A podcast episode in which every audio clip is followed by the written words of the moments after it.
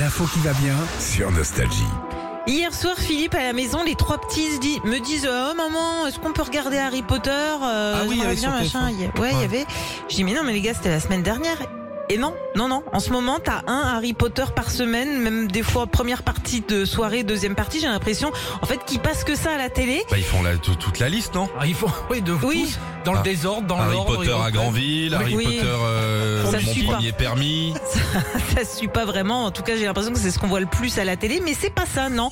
Le journal euh, aujourd'hui en France a fait le classement des films les plus diffusés à la télé et depuis une dizaine d'années. Ouf, Philippe, facile.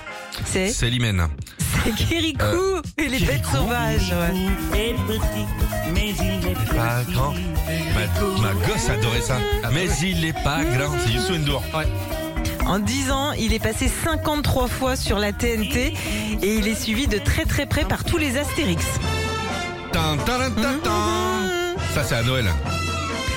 Alors avant l'arrivée de la TNT aussi, contrairement à ce qu'on peut croire, c'était ni La Grande Vadrouille ou Les Bronzés euh, qui était le plus diffusé, mais un film réalisé par Dominique Farrugia qui s'appelle Delphine 1, Yvan Mmh. 0. Ah bon Ouais. Ah, c'est drôle d'ailleurs ce truc-là.